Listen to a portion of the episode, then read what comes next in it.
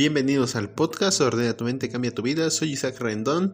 El día de hoy hablaremos de el amor en tiempos de Tinder. No es novedad que em, el amor es uno de los em, motivadores más grandes que tiene el ser humano. El amor, el deseo de ser amado y el deseo de querer y de ¿cómo decirlo?, de significar a alguien a través del amor. Vamos a entender más sobre esto más adelante, que es significar a alguien. Ahora, últimamente ha estado, bueno, ha salido la noticia de un hombre eh, que era experto para seducir chicas en Tinder y posteriormente estafarlas. Pero entendamos este fenómeno como lo que es, es un fenómeno muy complejo y este tipo de estafas no serían posibles si nosotros no tuviéramos una necesidad de encontrar o de conocer gente a través de eso, porque miremos, ¿qué tan superficial nos hemos vuelto o qué tan, tan poco pacientes somos que necesitamos de algunas aplicaciones donde ah, tan solo un match, o sea, tan solo deslizar tu dedo hacia la izquierda o a la derecha, tú defines si te gusta o no esa persona y empiezas a establecer una relación.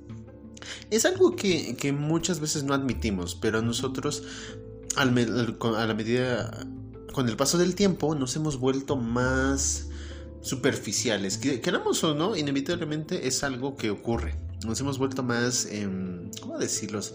Más impulsivos en ciertos aspectos. Obviamente no sin generalizar, pero la mayoría nos hemos vuelto más impulsivos, un poco más, menos pacientes. Creo que es un rasgo que caracteriza mucho esta generación sobre todo de los 2000 hacia acá, por el Internet, por el efecto de la inmediatez del Internet, las respuestas, las relaciones más volubles. Y yo como terapeuta de parejas, puedo verlo realmente, puedo ver cómo han evolucionado las parejas en los últimos, ni siquiera 10, 10 años, en los últimos 5 años.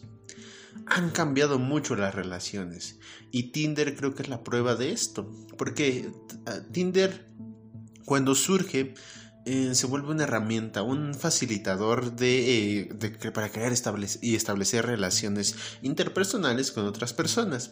Pero em, Tinder se vuelve algo muy lucrativo precisamente porque lucra con algo que es con nuestra necesidad de tener afecto, de nuestra necesidad de querer estar con alguien o de hacer contacto con alguien.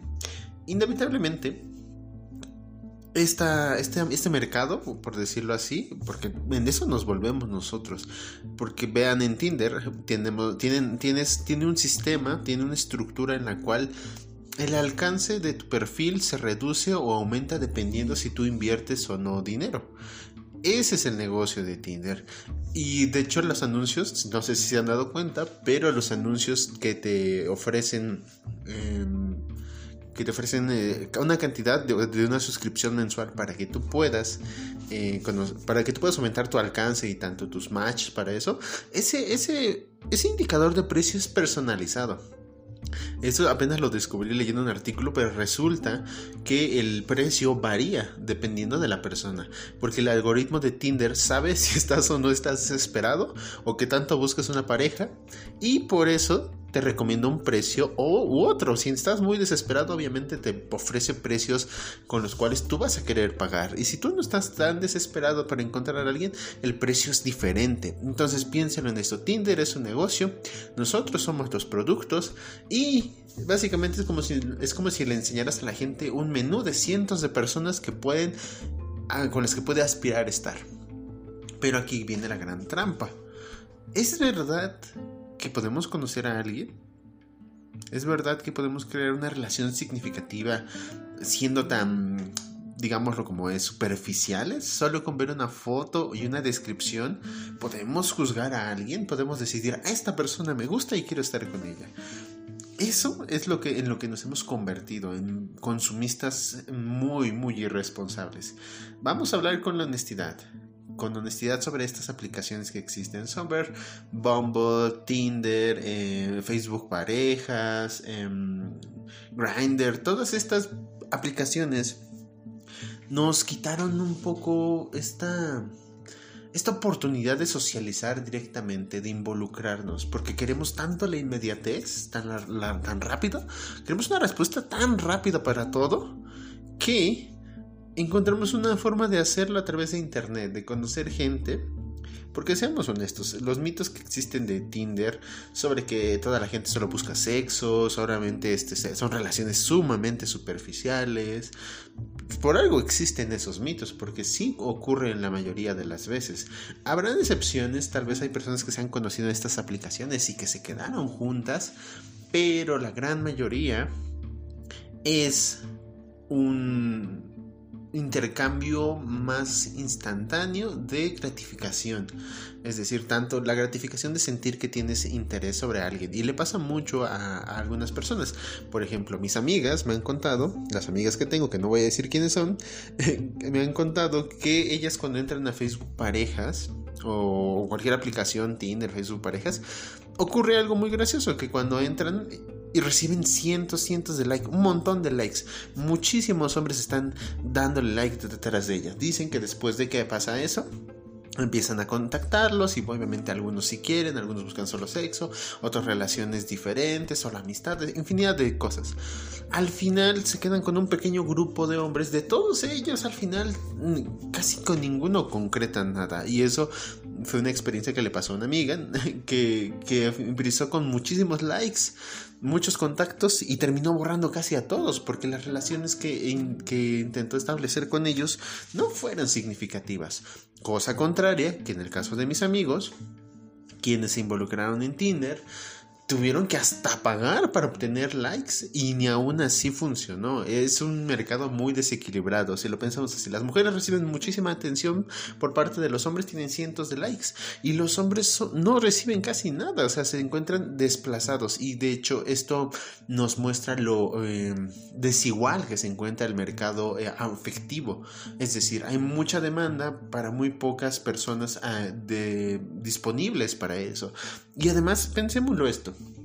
¿Cuántas de estas personas en Tinder están, afectiva, están disponibles afectivamente? ¿Todos estamos disponibles afectivamente? ¿Todos estamos interesados en una relación significativa, profunda? Y esta es la cuestión.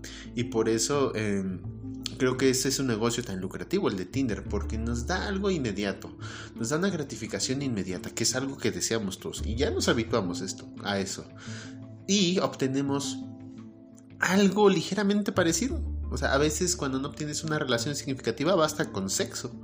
He tenido muchos pacientes en consulta que han vivido experiencias como estas y donde se han sentido eh, vacíos porque entendamos que las relaciones profundas y, significativas toman tiempo, esfuerzo, dedicación, toma, eh, tienes que tener hasta así de cierta manera una disciplina para llevar a cabo este ritual de conquista.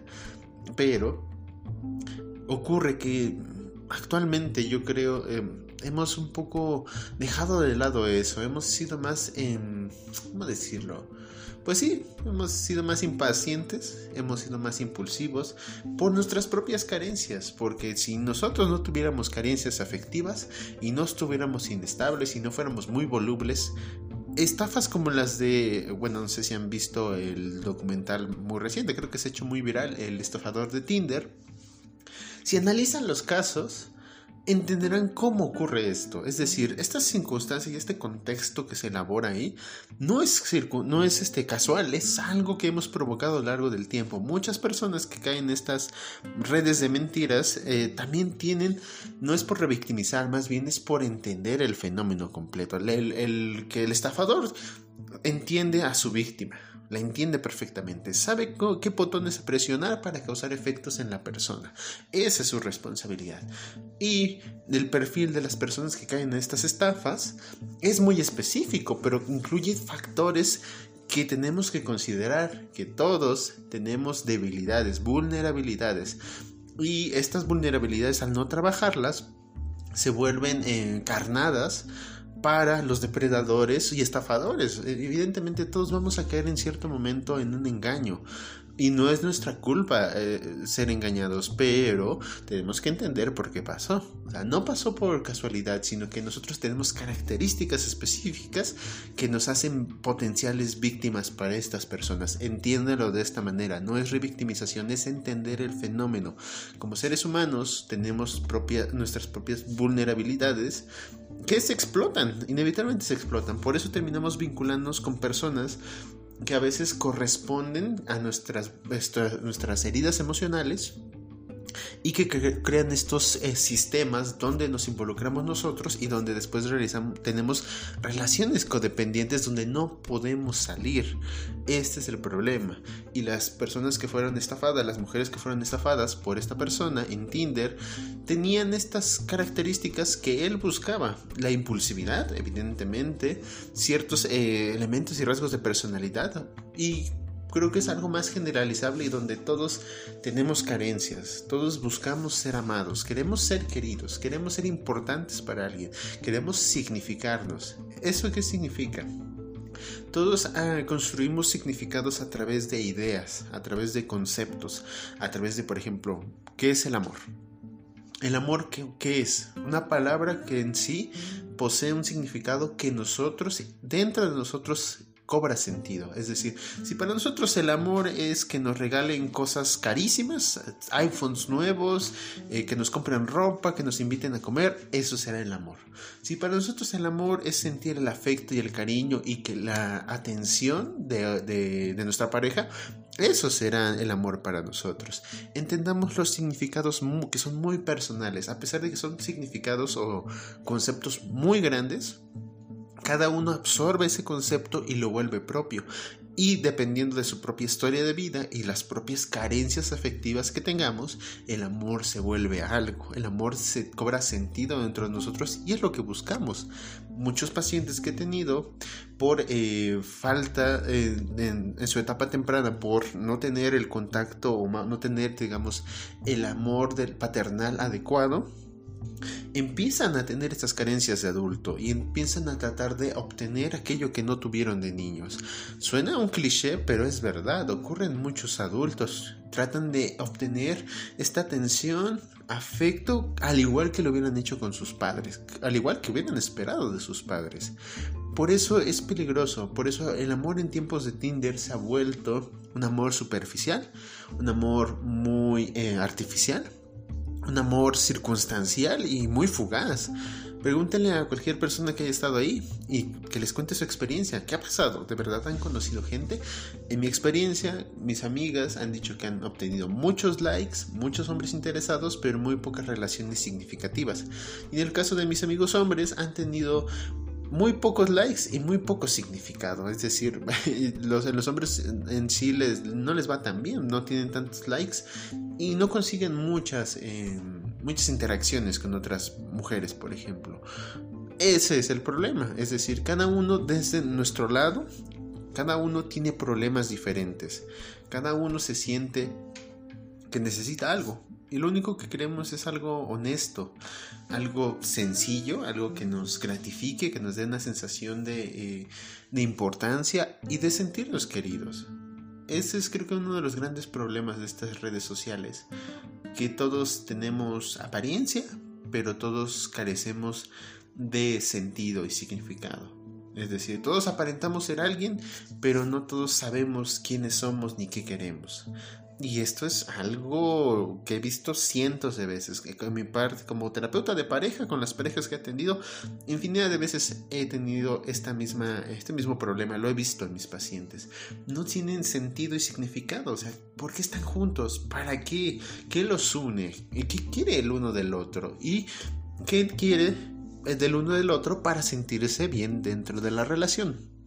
Preguntas fundamentales que nunca nadie se hace y que nunca nadie puede responderse. Este es el gran problema de nuestra sociedad, de hacer creer todo tan inmediato y tan rápido, nos hace, nos quita la oportunidad de profundizar y entender a alguien. Pensemos, quiero hacer unas, preguntas ahora. Quiero hacer una pregunta. ¿Ustedes entrarían a Tinder? Y si entraron a Tinder, ¿con qué propósito? ¿Conocer a alguien?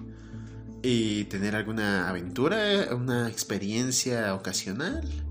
¿Para qué lo harían? ¿Sienten que lo necesitan? O incluso, por las circunstancias en las que se encuentren, sienten que solo sea la única opción que tienen. Porque esto es algo que ocurre mucho. Hombres y mujeres solitarias o y solitarios entran a Tinder con la esperanza de conocer a alguien. Y a veces ya ni, ni siquiera... ni siquiera les queda claro que quieren. Tal vez a veces solo es quien sea. O sea, la oportunidad que surja, quien se presente, será una buena opción. Y esto es preocupante porque eh, dejamos de, de, entender o de sentir que queremos y tratamos de obtener alguna oportunidad con quien sea. Y entendamos esto de las relaciones como una corresponsabilidad. Tanto yo propicio ciertas condiciones para que me pasen ciertas cosas, tanto la otra persona corresponde y encaja perfectamente con lo que yo tengo. Por esto las relaciones codependientes, que son mal llamadas relaciones tóxicas, se complementan. Hay una persona que es dominante y una persona que es sumisa, una persona que es pasiva y una persona que es agresiva. Siempre vamos complementando y quieren, a veces siento que quieren quieren simplificar todo, pero realmente las relaciones no son tan simples. Cada interacción con otro individuo eh, es un intercambio de información. Tú brindas información y tú recibes información a cambio. Y así es como nos comunicamos y entendemos entre individuos. No es que solo uno sea culpable de todo, ni tanto las víctimas, ni tanto el victimario, cada uno tiene su propia responsabilidad de lo que ocurrió.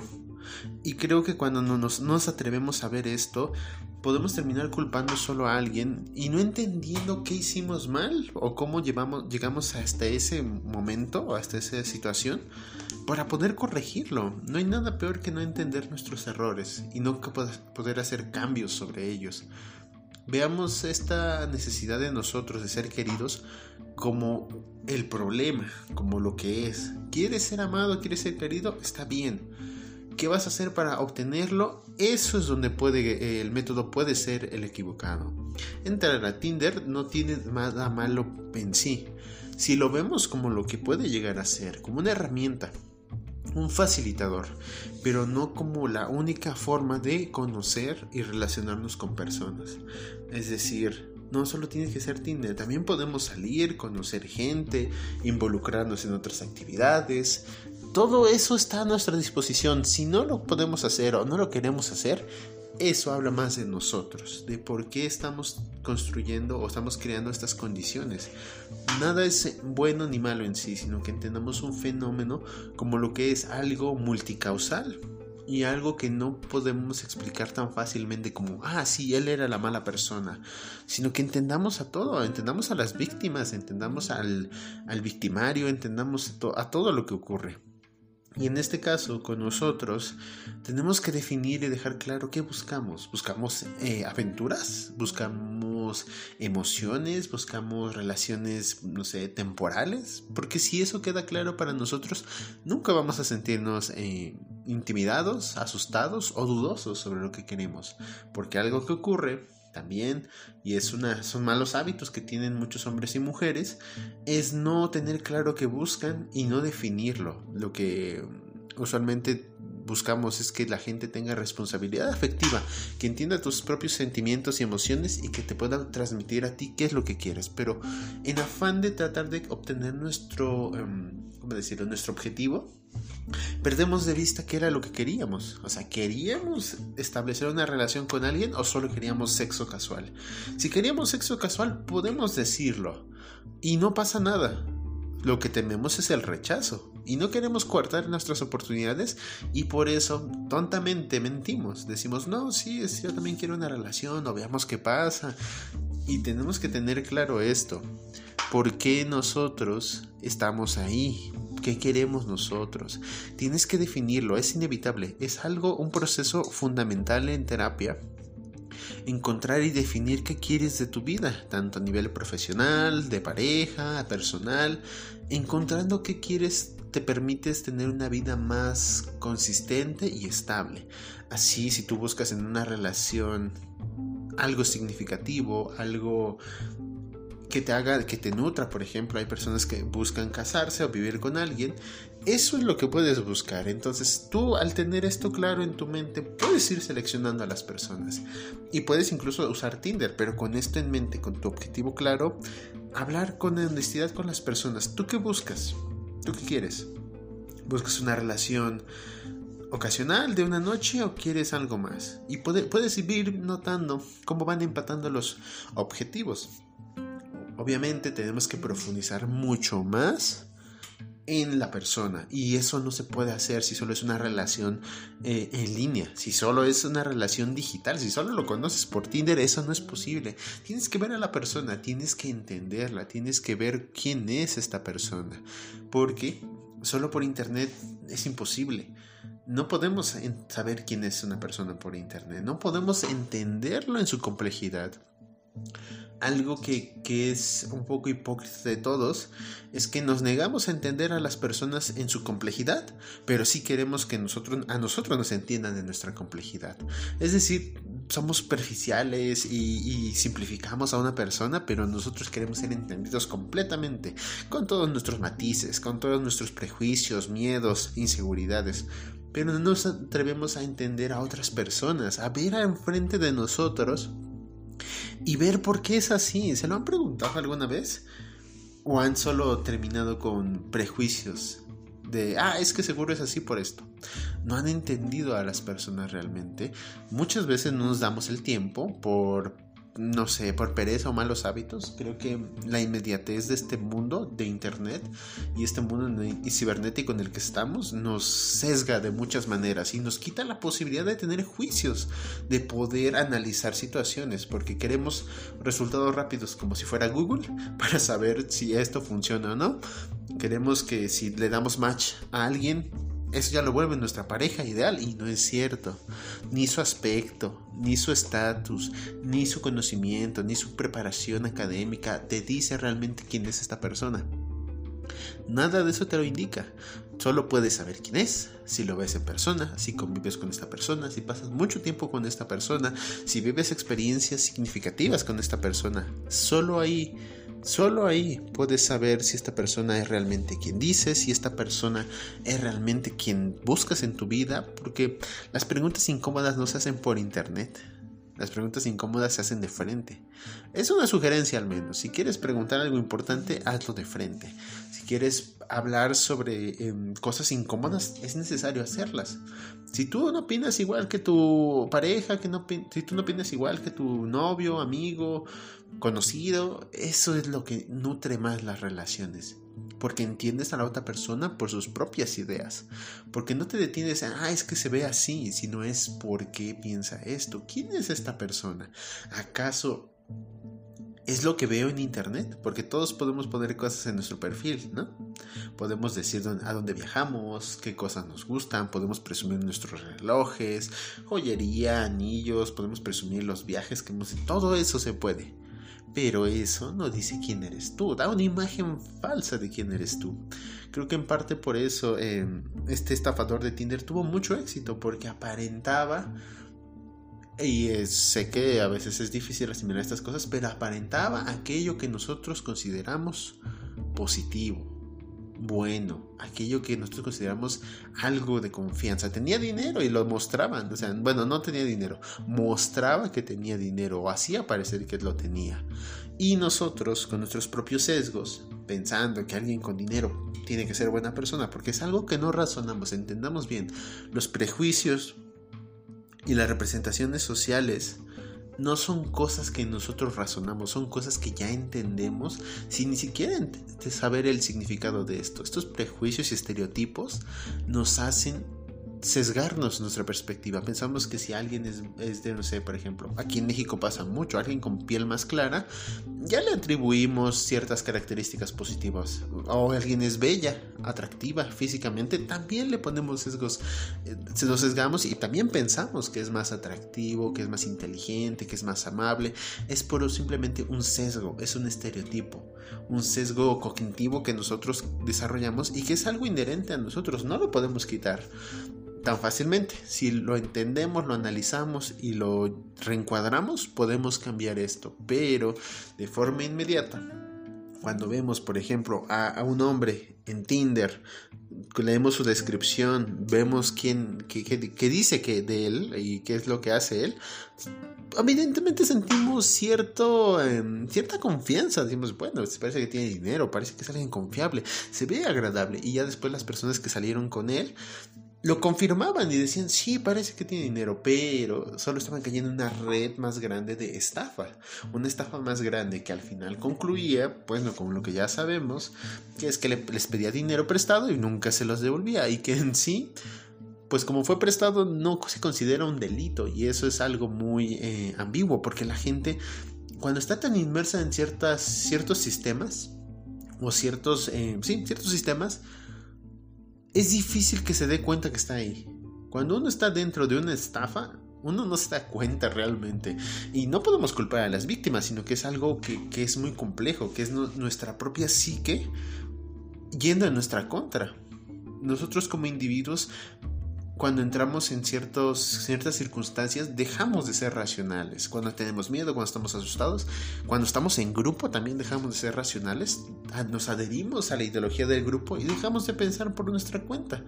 Asimismo, cuando estamos enamorados, cuando estamos interesados por alguien, cuando estamos dentro de un juego afectivo, emocional afectivo, también es fácil que caigamos en ciertas cosas, que hagamos cosas absurdas ¿Cuántas historias no han escuchado yo ni he visto de personas que hacen, se desviven por sus parejas, que hacen locuras, que viajan a otros países a verlos, que les compran cosas, infinidad de cosas?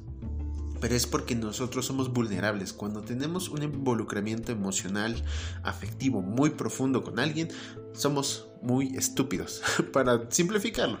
Pero somos muy tontos y no pensamos bien en lo que hacemos y creemos que es razonable incluso y que podemos actuar de esa manera. Pero eso solamente de nuestras carencias afectivas, de que nosotros necesitamos el afecto, pero hay que entenderlo como una necesidad biológica, no. Afectiva sí, pero hay que analizar por qué tenemos esto. Una vez que lo entendamos bien, podemos poner límites saludables. De decir, ok, sí necesito el amor, sí quiero ser amado, pero si ser amado y tener el amor de esta persona significa que voy a tener dolor, sufrimiento, no lo vale, no lo hago. Solo cuando podemos analizarnos de esta manera, podemos razonar y entender los límites de nuestras necesidades. Si lo necesito, pero si no lo tengo, tal vez sea lo mejor. Piénsenlo, piénsenlo. Esto que pasa no es nuevo por algo estamos así. Las redes sociales han arruinado bastante nuestras vidas y no nos damos cuenta. Analícenlo y piensen un poco más sobre sus relaciones y sus necesidades y qué es lo que realmente quieren. ¿Buscan eso? Planténselo. Por ahora sería todo, espero que les haya gustado el podcast. Nos escuchamos en el próximo episodio. Que estén muy bien.